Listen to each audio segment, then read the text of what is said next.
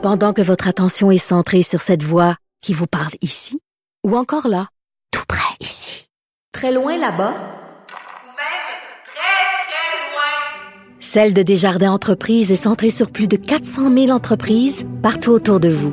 Depuis plus de 120 ans, nos équipes dédiées accompagnent les entrepreneurs d'ici à chaque étape pour qu'ils puissent rester centrés sur ce qui compte, la croissance de leur entreprise.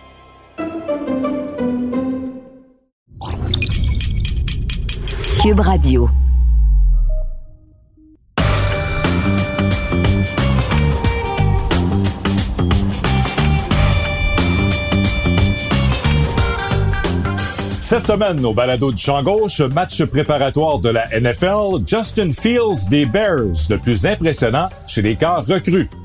Le baseball major frappe un circuit avec son match Field of Dreams. Et sous contrat importante chez les Panthers de la Floride, dont un quart arrière.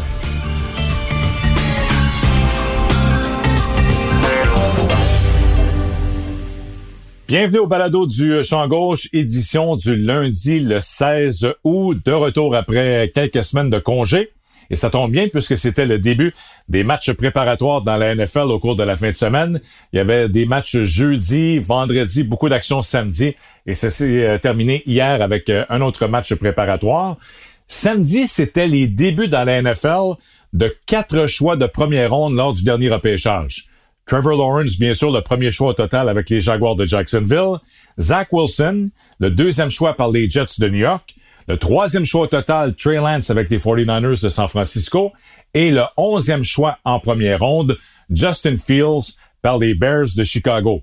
Et c'est justement ce dernier, Fields, qui a été euh, le meilleur lors de, des matchs de samedi, avec une performance de 14 en 20, 142 verges, une passe de toucher, et également au sol, 5 courses pour 33 verges, donc une moyenne de 7 verges par course, un touché au sol. Donc Fields avait l'air très à l'aise, n'avait pas l'air du tout euh, d'un carrière à son premier match dans la NFL. C'était au Soldier Field contre les Dolphins de Miami dans une victoire des Bears. Et évidemment, bien là, les, les euh, partisans des Bears, euh, les médias sont très encouragés par la performance de Justin Fields. Et déjà, on se pose la question, est-ce que là, pourrait changer d'idée du côté de Matt Nagy, l'entraîneur-chef, et d'y aller avec Fields comme carrière partant pour amorcer la saison? Au lieu du vétéran Andy Dalton.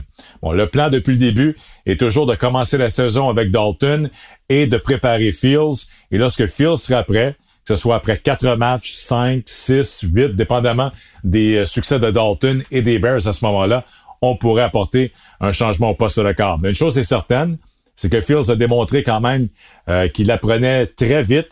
Il était très à l'aise à son premier match euh, préparatoire. Alors, ce serait intéressant de voir sa progression lors des deuxième et troisième matchs, parce qu'il y a seulement trois matchs préparatoires cette année, étant donné qu'on va jouer 17 matchs en saison régulière. Il y a un match préparatoire en moins. Alors, très, très, très impressionnant à sa première sortie. Euh, Justin Fields, parmi les, quatre choix de première ronde, c'est lui qui a eu la meilleure performance. Du côté de Trey Lance, on se souvient de Trey Lance lorsque les 49ers ont complété une transaction pour aller chercher le troisième choix au total. On a payé le gros prix. On avait identifié euh, Trey Lance comme un joueur concession, le carrière d'avenir des 49ers. Pour l'instant, on a toujours euh, Jimmy Garoppolo qui est là. Euh, c'est son poste présentement pour débuter la saison. Et dans le cas de Lance, a lancé une passe de toucher de 80 verges, mais si on enlève ce jeu explosif, quatre passes complétées en 13 tentatives, pour 48 verges et a été victime de quatre sacs du corps. Alors, c'est un petit peu plus difficile comme baptême euh, pour euh, Trey Lance. On verra ce que ça va donner lors des deuxième et troisième matchs préparatoires. Un peu comme chez les Bears, on devrait y aller avec euh, le quart d'expérience, Jimmy Garoppolo, pour commencer la saison. Et on verra en cours de route à quel moment Trey Lance peut prendre la relève si jamais Garoppolo a des ennuis euh, Lance pourrait se, devenir le cadre numéro un chez les 49ers, mais je pense qu'on sera patient de ce côté. Alors, ce serait très intéressant parce que on sait que Trevor Lawrence, le premier choix total, sera le quart partant. Euh, même si Urban Meyer a dit qu'il y a une compétition entre Trevor Lawrence et entre euh, Gardner Minshew, je pense que c'est évident que Lawrence sera le quart partant pour les Jaguars lors du premier match de la saison.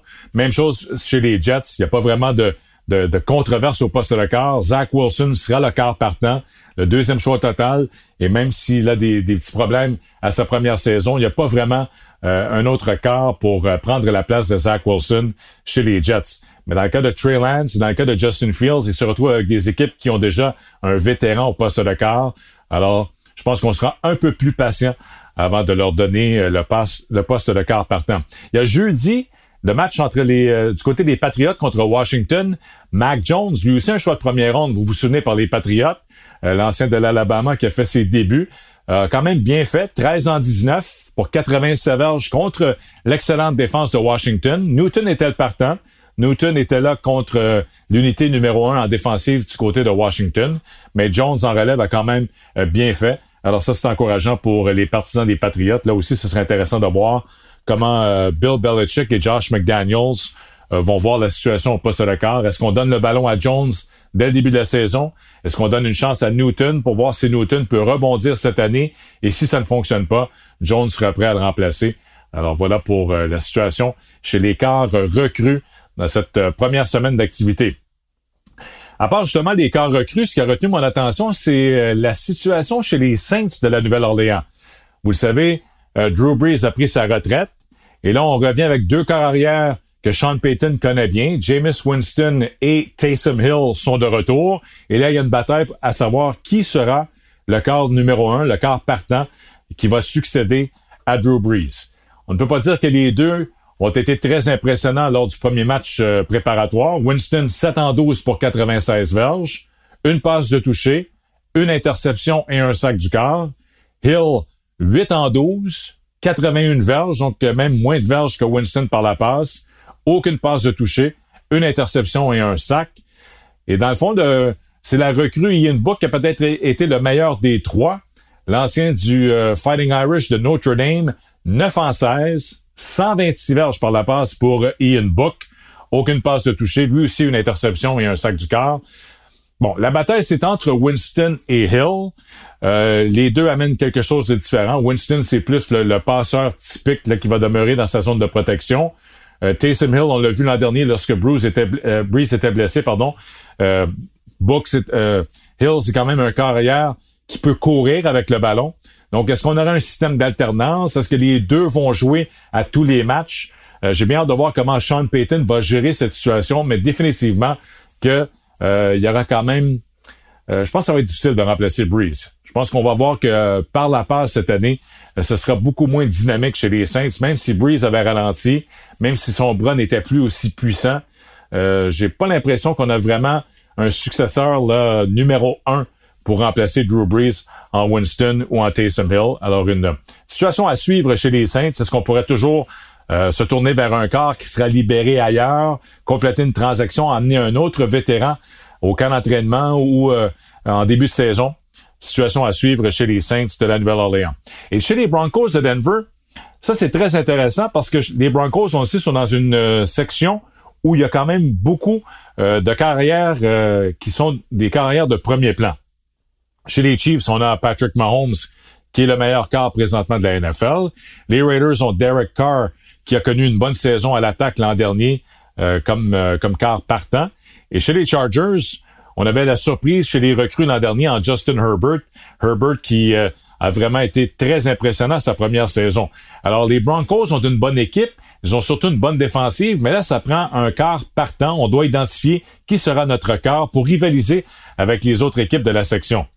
Et là, en Drew Locke et en Teddy Bridgewater, on a une très belle bataille au poste de quart. Locke, à son premier match, a bien fait.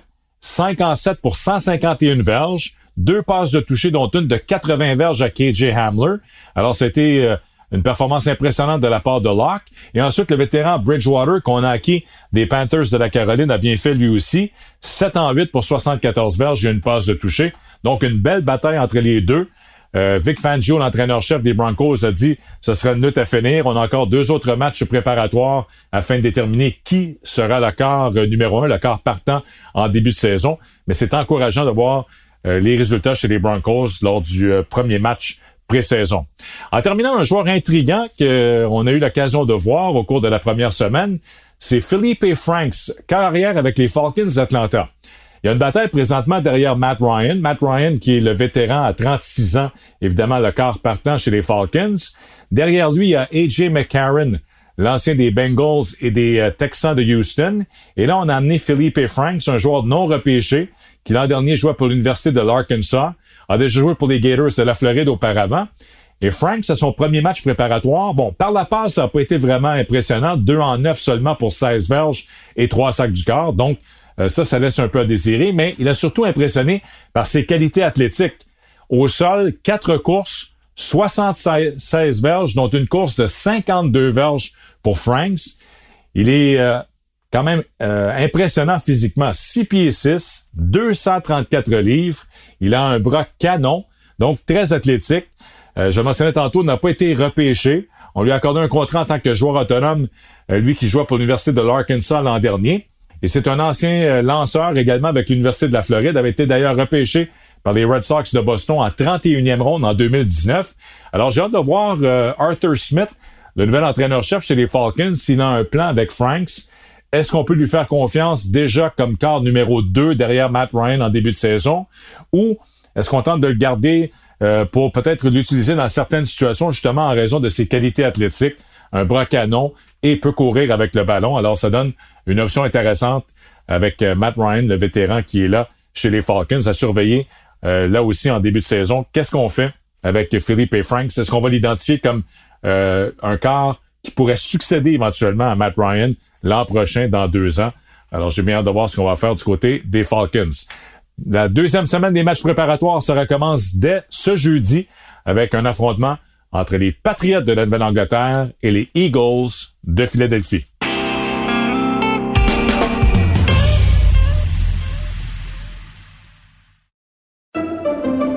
Pendant que votre attention est centrée sur cette voix qui vous parle ici, ou encore là, tout près ici, très loin là-bas, Ou même très, très loin. Celle de Desjardins Entreprises est centrée sur plus de 400 000 entreprises partout autour de vous.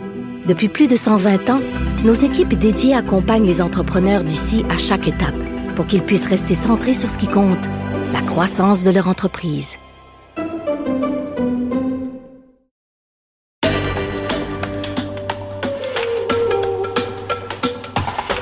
Baseball majeur, ça a été un coup de circuit. Même euh, Tony La Russa, le gérant des White Sox, a dit un grand chelem réussi par le baseball majeur avec la présentation du euh, match Field of Dreams dans la petite ville de Dyersville, dans l'État de l'Iowa, dans un champ de maïs, euh, juste à côté du stade qu'on avait utilisé pour le film Field of Dreams de 1989, mettant en vedette Kevin Costner et James Earl Jones, entre autres, Ray Liotta également dans le rôle de Shoeless Joe Jackson. Alors, c'était une réussite. D'ailleurs, les, les codes d'écoute pour le réseau Fox aux États-Unis euh, l'ont démontré.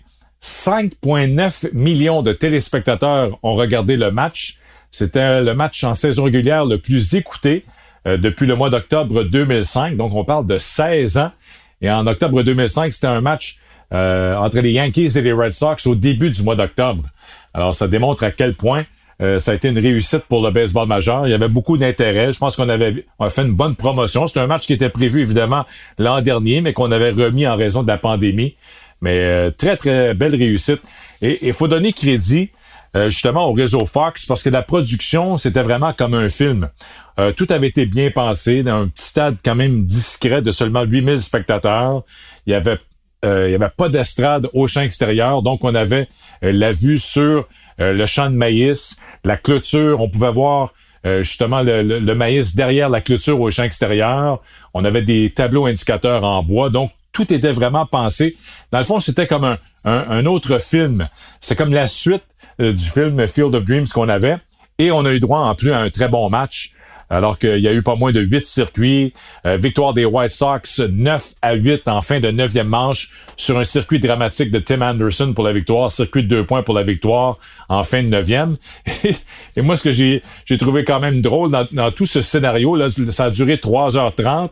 Ça a commencé avec Kevin Costner et les joueurs qui sortaient du champ de maïs au début du match. Donc, au début du match, c'était un clin d'œil à Field of Dreams. Mais à la fin, lorsque Tim Anderson frappe le circuit de la victoire, on le voit en train de contourner les sentiers avec les prises de caméra et le feu d'artifice au champ centre euh, pour célébrer le, circuit euh, gagnant. Là, on est passé de Field of Dreams à The Natural. C'est comme un clin d'œil à The Natural avec Robert Redford en fin de neuvième manche lorsque Tim Anderson con- contournait les sentiers. Alors, une très belle réussite.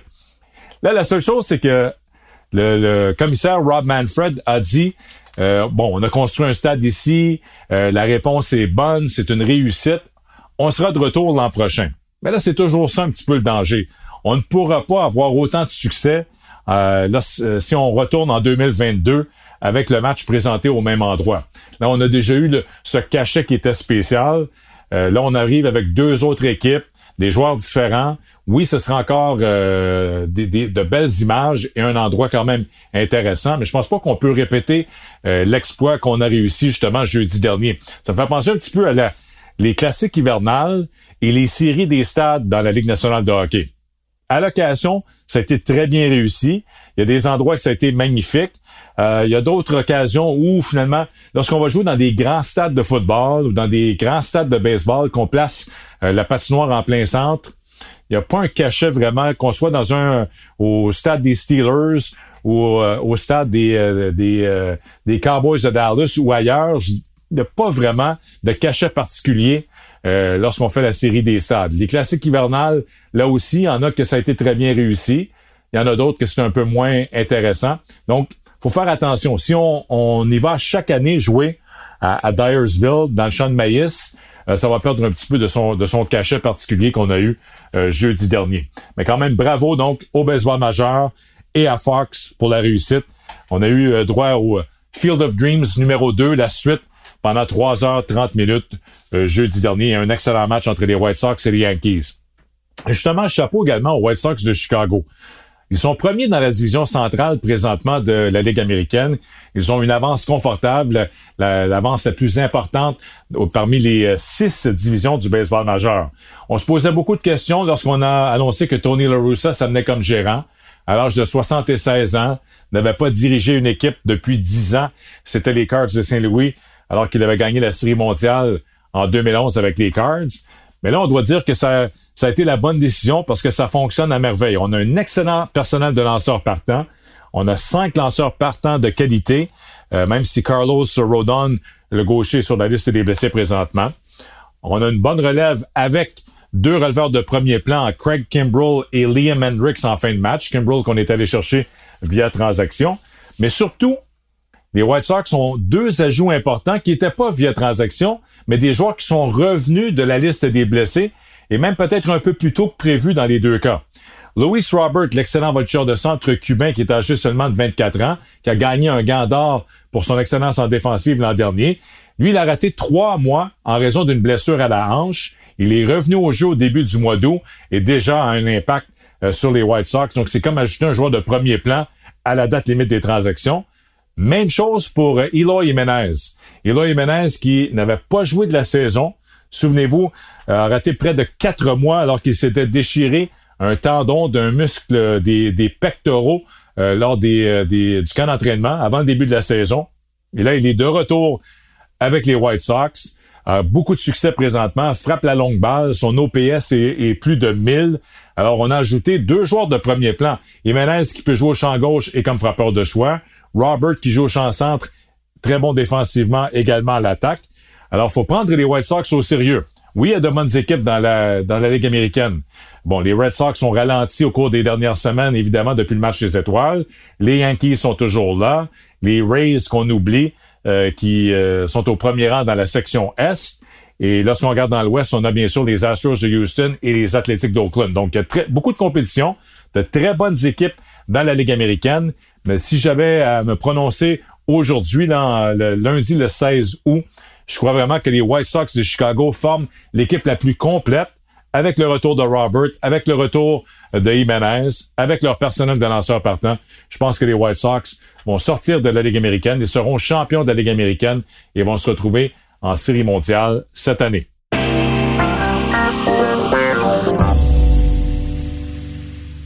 Je termine cette semaine avec un petit mot sur euh, la Ligue nationale de hockey et surtout les euh, Panthers de la Floride. Vous le savez, les gens qui ont écouté le balado du champ gauche, qui ont vu mes, mes prédictions lors des euh, séries, C'était mon choix, les Panthers, pour surprendre le Lightning de Tampa Bay en première ronde des séries. Et j'avais choisi les Panthers également pour gagner la Coupe Stanley dans notre pool à TVA Sport. Alors, évidemment, ça n'a pas été le cas. En première ronde, ils ont été éliminés par les éventuels champions de la Coupe, le Lightning de Tampa Bay. Mais les Panthers ont quand même fait d'importantes euh, mises sous contrat au cours des euh, dernières semaines. Bon, vous avez vu le vétéran Joe Thornton qui euh, s'en va en Floride maintenant. Lui qui a tenté sa chance Jumbo Joe l'an dernier avec les Maple Leafs. ça n'a pas fonctionné. Il va tenter de soulever la coupe pour avant la fin de sa carrière, même s'il est maintenant âgé de 42 ans, en se dirigeant vers la Floride avec les Panthers.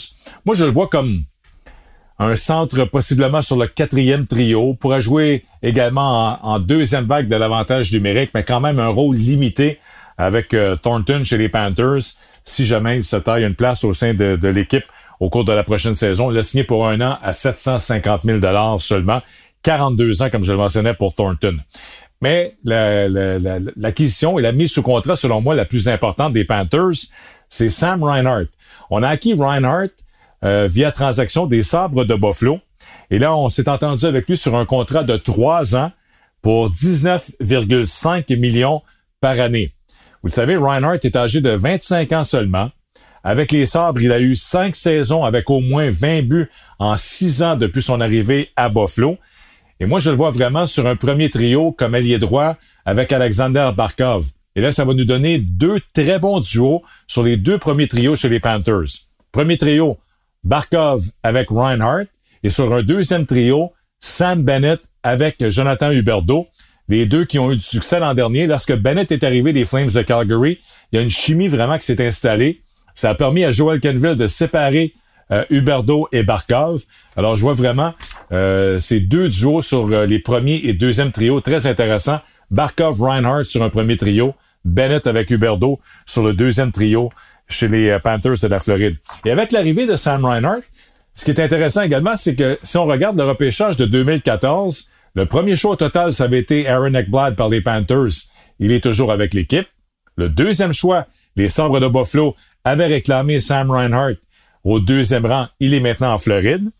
Au troisième rang, c'était Leon Dreisaitl avec les Oilers Edmonton. Et le quatrième choix en première ronde en 2014 par les Flames de Calgary, Sam Bennett qui lui maintenant se retrouve en Floride, acquis euh, à la date limite des transactions lors de la dernière saison. Bennett qui lui aussi a signé un nouveau contrat avec les Panthers. On a vraiment vu euh, Bennett, je pense, atteindre son potentiel l'an dernier lorsqu'il est arrivé en Floride, a été très bon lui aussi dans la série contre le Lightning. Alors, nouveau contrat de quatre ans pour Bennett avec les Panthers. Très intéressant ce qui se passe avec euh, le directeur gérant Bill Zito. Je pense qu'on a les éléments en poste présentement pour aller loin en série cette année. Euh, tout dépend bien sûr de la situation devant le filet, mais avec euh, le jeune Spencer Knight, on a encore Bobrovski évidemment qui est sous contrat, euh, donc on, ne peut pas rien faire, là, même si Bobrovski a été décevant depuis son arrivée en Floride. Mais si on a un système avec les deux gardiens, Spencer Knight et Sergei Bobrovski, on a peut-être la bonne solution, la bonne recette pour aller loin en série cette année. C'est encore mon choix là, pour aller assez loin et se rendre euh, possiblement en finale de la Coupe Stanley cette année, les Panthers de la Floride. Mais l'autre mise sous contrat intéressante, on a accordé, on s'est entendu avec le quart arrière des Hurricanes de l'Université de Miami. The Eric King, qui est un candidat au trophée Heisman, donc pour euh, le meilleur joueur dans les rangs universitaires au cours de la prochaine saison. On sait que les joueurs de la NCAA maintenant ont le droit de signer des ententes concernant leur nom et leur, euh, image. Donc ça, c'est une nouveauté, la NCAA, qui euh, permet aux joueurs de signer des ententes afin d'avoir justement des, revenus. Et euh, King est devenu le premier joueur de la NCAA à signer un contrat avec une équipe, avec une ligue professionnelle, et c'est avec les Panthers de la Floride. Alors, qu'est-ce que ça veut dire exactement? C'est qu'on va avoir des apparitions euh, promotionnelles, il va faire la promotion des Panthers, il va développer également une euh, ligne de vêtements, de la marchandise euh, que les Panthers vont, vont mettre dans leur boutique, euh, qui sera disponible également sur euh, leur site Internet. Alors, il devient un petit peu un, porte-parole, un athlète d'un autre sport qui est quand même populaire avec les Hurricanes de Miami, qui s'entend avec les Panthers de la Floride. Alors, c'est très intéressant comme entente et j'ai hâte de voir justement qu'est-ce qu'on va avoir au cours des, des, prochains mois comme, comme nouveauté avec Eric King le carrière vedette des euh, Hurricanes de Miami, comme je le mentionnais tantôt, un sérieux candidat au trophée Heisman. Alors ça, c'est une première dans le monde du sport. Un joueur de, de la NCAA qui s'entend avec une équipe d'une ligue professionnelle, et c'est Derek King avec les Panthers de la Floride.